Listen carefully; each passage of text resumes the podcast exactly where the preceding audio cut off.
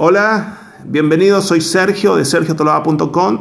Otro podcast, otro momento de reflexión y, por supuesto un placer inmenso, eh, más que entrevista, una charla a, un grosso, eh, a alguien que me ayuda, que me asesora, que me forma en lo que tiene que ver con PNL.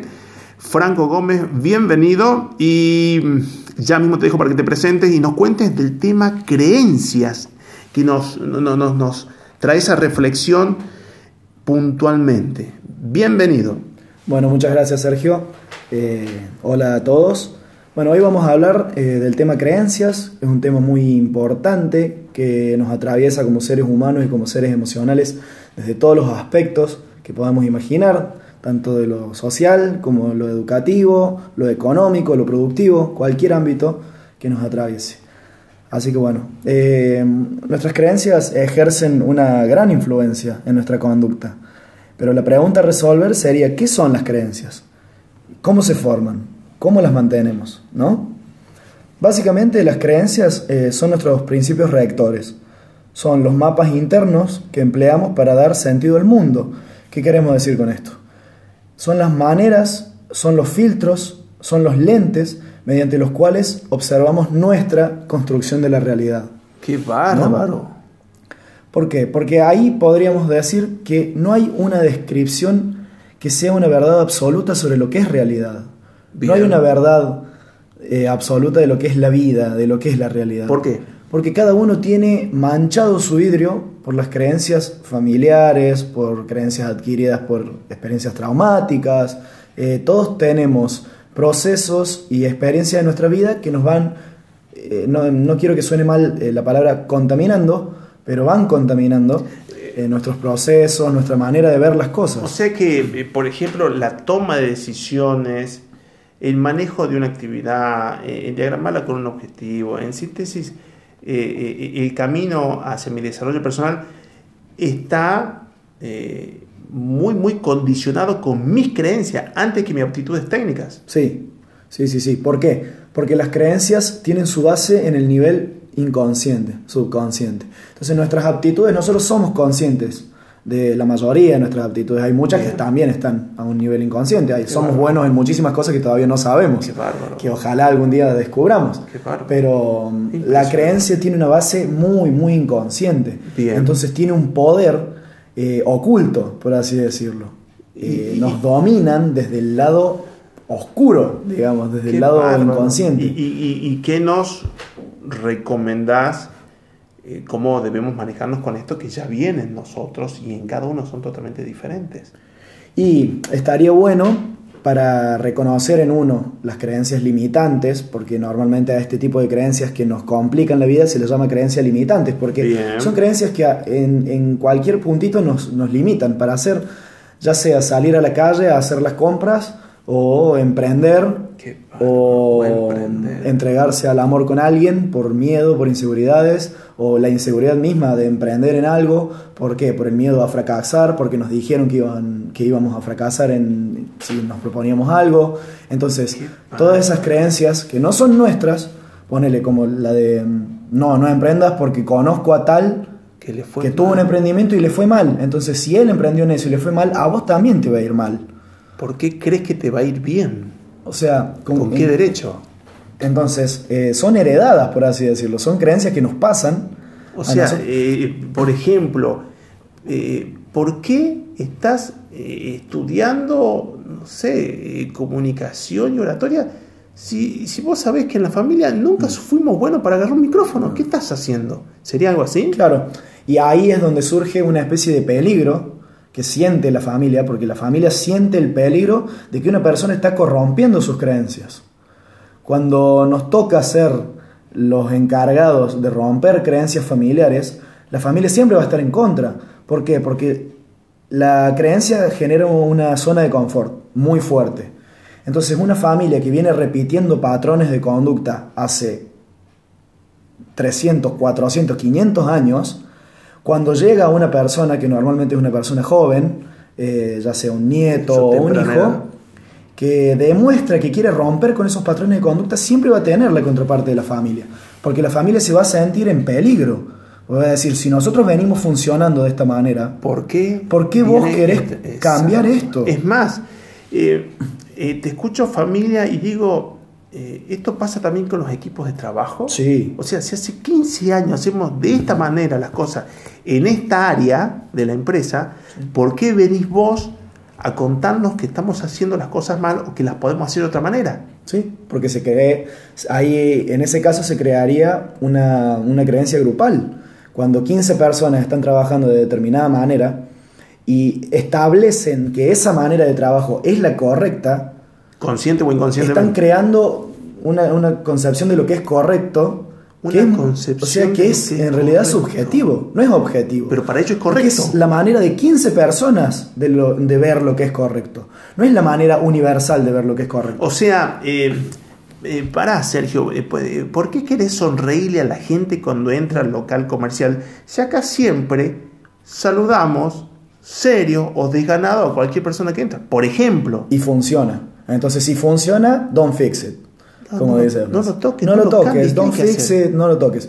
Que está bien, en algunos modelos económicos funciona el, el don't fix it, Bien. don't fix it y don't fix it, porque viene funcionando así. Exacto. ¿Sí? Pero nunca se sabe si haciendo un cambio va a tener el doble de ingresos. qué bárbaro. Eh, y- inclusive si lo sacás del ambiente lucrativo, la consecución de objetivos. Cualquier, cualquier objetivo que uno se proponga en la vida, uno tiene que ver esta, esta famosa cosa de la que uno habla mucho, la zona de confort.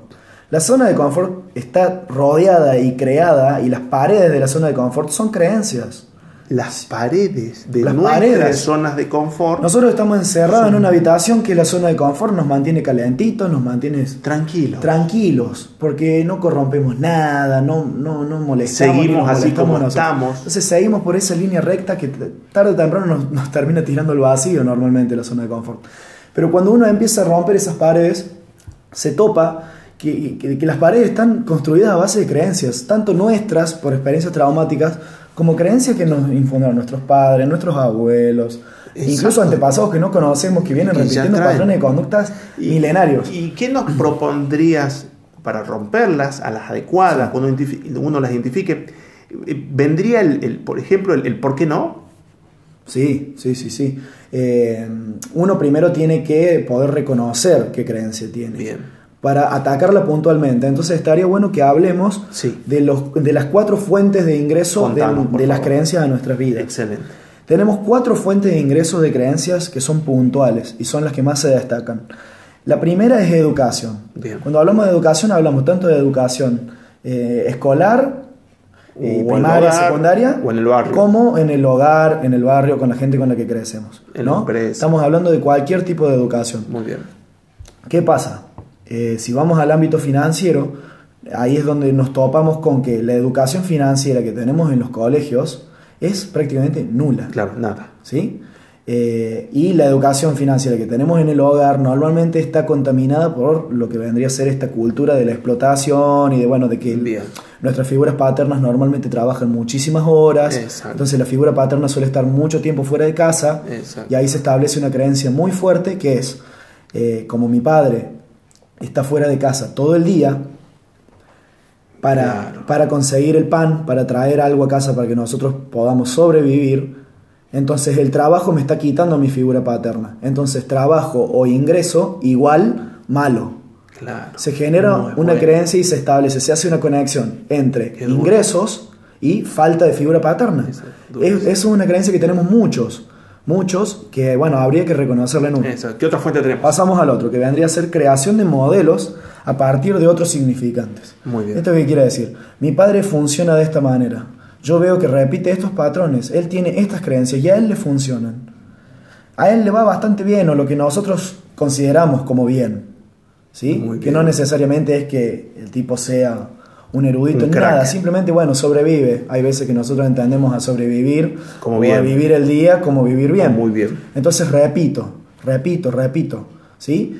Eh, no, no establezco mis propias creencias, simplemente imito, porque veo que al otro le funciona, entonces emito, eh, imito. Tercera. Bueno, tercero son los traumas del pasado. Las experiencias traumáticas establecen creencias muy fuertes, muy fuertes que son difíciles de corromper y difíciles de identificar porque se camuflan bastante. y se, y, Hay muchas y veces, la llevo. claro, la llevo y si no la identifico me la llevo a la tumba. Que es lo jodido. Entonces, eh, el trauma del pasado, una experiencia traumática, ponele. Me la, eh, tengo 17 años, me lanzo con un emprendimiento, Sí. pongo todo lo que tengo de ahorros de estos años, pongo los 20 mil pesos que tengo de ahorro, Exacto. pierdo absolutamente todos los tres días, no recupero nada. Experiencia traumática. ¿Qué me dice la experiencia traumática? Nunca más vuelvo a emprender. Nunca más. No puedo volver a em- Porque no emprendimiento, emprendimiento igual fracaso. Exacto. Emprendimiento igual perder todo lo que tengo. Ah, tengo que buscar un trabajo fijo. Entonces, ¿qué Como hago? empleado. Relación de dependencia. ¿Sí? No corro riesgo. Ahí estoy cómodo, ahí tengo mutual, ahí tengo seguridad, tengo Exacto. todo lo que necesito. ¿Sí? Por más que no es lo que me gusta, no es lo que me apasiona, No pero me refugio en lo seguro, vuelvo a mi zona de confort. Claro. ¿Por qué? Porque salí de mi zona de confort queriendo romper las barreras y mis límites y perdí todo. Entonces vuelvo Claro, no y me refugio de nuevo. Qué bárbaro. Cuarta. Y la cuarta es la experiencia repetitiva. La experiencia repetitiva juega mucho con, eh, con esta noción que se tiene de que, mm, bueno, uno tiene que fracasar cuatro veces en los negocios Exacto, eh, las para que la quinta sea No la exitosa realmente. bien. ¿No? Pero ¿qué pasa? Hay mucha gente que teme fracasar tres veces, cuatro. Claro. Eh, a la segunda que fracasó no Ya invierte está. nunca más en nada. Ya está. Entonces- no soy para esto. La experiencia repetitiva te genera, eh, es lo que nosotros conocemos también como hábitos, ¿sí? Exacto. No solamente por el miedo, sino, bueno, bueno, qué sé yo, yo gano 5 mil pesos a- por semana y me lo gasto en el casino, porque bueno, es mi forma de escapar. Se me genera un hábito, al final llego a fin de mes y no tengo un peso, porque me gasté todo, se me genera un hábito negativo. escape. Es la experiencia repetitiva, es, Qué lo hice una vez, lo hago dos, lo hago tres, una vez que lo hago cuatro, bueno, ya lo hago, ya Exacto, está, y forma parte de mí y me identifico. Yo soy esa creencia. Yo Claro, soy así, ¿para qué voy a claro. cambiar? Yo soy esto. Es no de por mí. qué cambiar. Ya Qué está. bárbaro. Qué fuentes Entonces, complicadísimas. todo, bueno, todas estas creencias es como que nos, nos, nos moldean y nos, Y nos limitan, mantienen y nos en esa mantienen. zona de confort maldita que nos aleja de experimentar situaciones nuevas. Exacto, que si no experimentamos nunca vamos a saber si son negativas o positivas, si son nutricias o no. Exacto. ¿Y qué nos da de recomendación entonces? Y recomendación seria. O tu conclusión final, por Sí, supuesto. una conclusión final que vendría a ser como una especie de tip es, si ustedes son conscientes de que tienen algún tipo de patrón de conducta, que saben que le está generando eh, algún tipo de impedimento o que le está trayendo cosas malas a su vida, si tienen algún tipo de hábito negativo, pero lo reconocen, Sí. o sea, es algo que ya esté a nivel consciente, es algo, Sí. che, yo hago esto y la verdad que no me gusta de mí. Bien. ¿sí? Sería investigarlo a fondo. Tener realmente una charla con, consigo mismo, ¿sí? O con un terapeuta también, Muy que bien. yo lo recomiendo muchísimo. Muy bien. ¿sí? Un terapeuta puede ayudar mucho porque por ahí una persona eh, ve cosas que nosotros en nosotros mismos no podemos ver. Externa. Entonces eh, sería realmente tener una conversación conmigo mismo y llegar al fondo de la cuestión, ¿sí? Porque muchos de nuestros hábitos negativos en realidad tienen una creencia de cuando teníamos, no sé, 6 años, que nosotros lo vemos como, ah, yo tengo tal vicio, pero tal vicio puede representar que cuando tenías 6 años tu mamá no te quiso dar un abrazo. Claro. Eh, parecen cuestiones Claro. Banales, no, no, muy delicado. pero que tienen, eh, tienen fundamentos muy profundos Muy en nuestro consciente. Entonces, Sí. bueno, esa sería mi recomendación, que vayan al fondo de la cuestión, que no se queden con lo superficial. Qué importante, Franco. Muy, muy, muy agradecido. Bueno, Eh, no- nos das un mapa, nos das una, una brújula, planteamiento, Mm. esto de reflexionar y accionar. Pronto Franco nos da novedades sobre sus redes para que lo sigamos y aprendamos por doquier. Y un gracias enorme a todos por seguirnos. Franco, un gracias con mayúsculas. Gracias a ustedes, Sergio, por el espacio y a ustedes por prestar el oído. No, pero por favor, y hasta muy, muy pronto. Abrazo inmenso. Franco, queda tu despedida entonces. Bueno, muchas gracias por prestarme el oído. Eh, y bueno, próximo viernes tendrán otro, otro capítulo Genial. indagando un poquito más en esta cuestión de la PNL que tan, que tan útil va a ser en estas épocas de cambio de paradigmas y laboral. Genial, muchísimas gracias. Abrazo inmenso a todos. Recuerden, hay muchísimos recursos más en sergiotolada.com. Abrazo gigante.